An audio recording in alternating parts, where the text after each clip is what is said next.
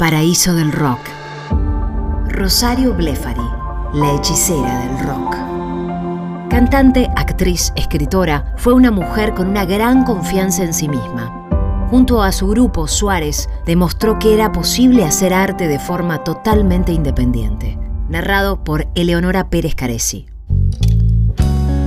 Rosario era una chica que había nacido en Mar del Plata, pero desde los cinco años vivió en Bariloche. Le gustaba trepar árboles, tomar clases de guitarra y leer mucho, tanto historietas como revistas infantiles, cómics y libros.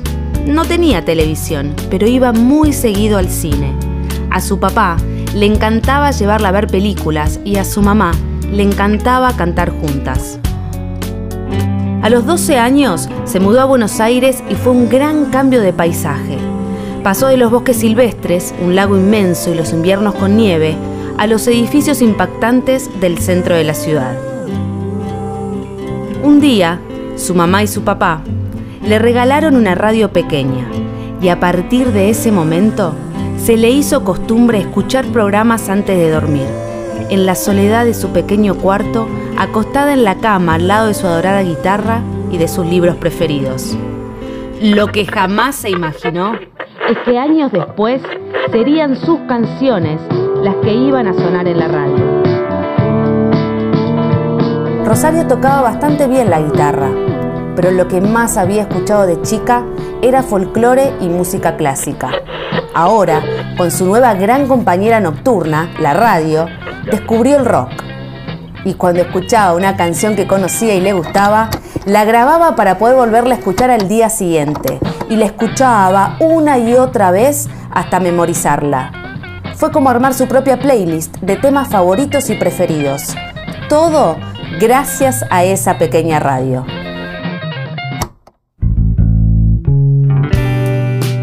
Ese vínculo con el rock no se rompió jamás y siempre fue fundamental en su vida, al igual que leer y escribir mucho. Rosario decía, de chica siempre leía vías de artistas. Si sos fan del arte, de alguna manera te pones en contacto con las obras y las historias. Hizo el secundario en un colegio de monjas y después de clases iba a la escuela municipal de danzas y tomaba lecciones de guitarra. Siempre estaba activa, aprendiendo, practicando, ensayando y estudiando. Tenía un gran mundo interior y en cualquier momento iba a descubrir qué hacer con sus ideas y su imaginación tan activa. Así fue como armó una revista con amigos y a los 18 ya escribía poesías, aunque tal vez podían ser letras de futuras canciones. Tal cual. Esos versos finalmente se convirtieron en canciones cuando un amigo le invitó a cantar en una grabación y desde entonces empezaron a mezclar las letras con melodías. Armaron un dúo que se llamó Temas Lentos, pero duró muy poco. Recién tuvo un grupo que duró mucho y se hizo muy importante cuando conoció a Fabio Suárez e hicieron una banda que se llamó nada menos que Suárez, a secas. Rosario era cálida, tímida, única, brillante y siempre iba para adelante. No cantaba parecido a nadie y a su vez describía el instante como ninguna. Podía transmitir emociones y sensaciones con un espíritu único. Encaraba cada canción como si fuera a mirar un paisaje y vivirlo por primera vez, como hizo de chica en Bariloche cuando descubrió la nieve y de grande en Buenos Aires cuando miró al cielo y vio edificios gigantes. Suárez fue un grupo que mezclaba la voz sincera de Rosario con el bajo de Fabio y una guitarra ruidosa y distorsionada. Juntos dejaron una huella imborrable y demostraron que era posible grabar y sacar discos sin depender de nadie, sin tener un contrato importante con una discográfica. Hacían todo de forma totalmente independiente. Siempre di por asumido que los sellos grandes no me iban a querer, así que ni intenté acercarme. No quería sufrir un rechazo de algo que no me interesaba, si lo podía hacer yo. Pero Rosario fue mucho más que la cantante y compositora de un grupo de rock.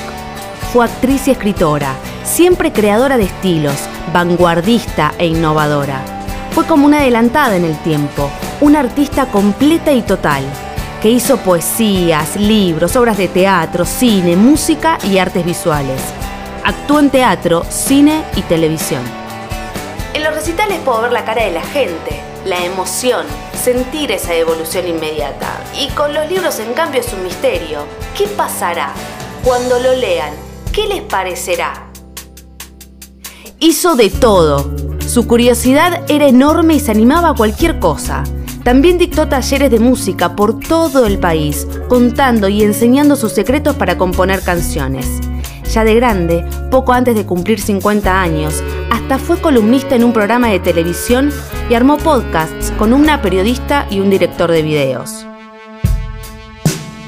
No fue famosa a nivel masivo. La gente no la reconocía por la calle ni le pedía selfies. A veces no le alcanzaba la plata, pero esa pequeña angustia no era nada comparada con la felicidad que le daba hacer lo que le gustaba.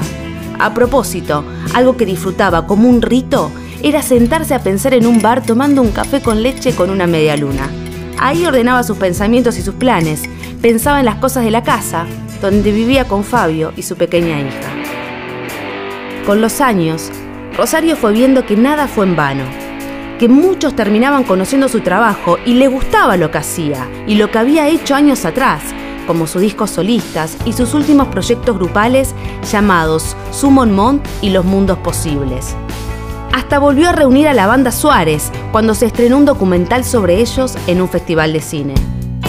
Durante mucho tiempo me pasó que hice muchas canciones e iba muy atrasada entre lo que hacía y lo que salía en discos. Era una desesperación no poder estar al día con las cosas, estar presentando en vivo algo que había hecho hacía un montón. Si yo la hice hoy, esta canción es para hoy, me decía. La gente no lo sabía y realmente al final no importa una canción es nueva cuando la escuchan los demás. Se termina de hacer ahí. Rosario fue una mujer auténtica, fiel a lo que ella creía, y logró ser reconocida como una gran artista en el mundo del rock. Su vida inspira a no bajar los brazos y a perseguir los sueños.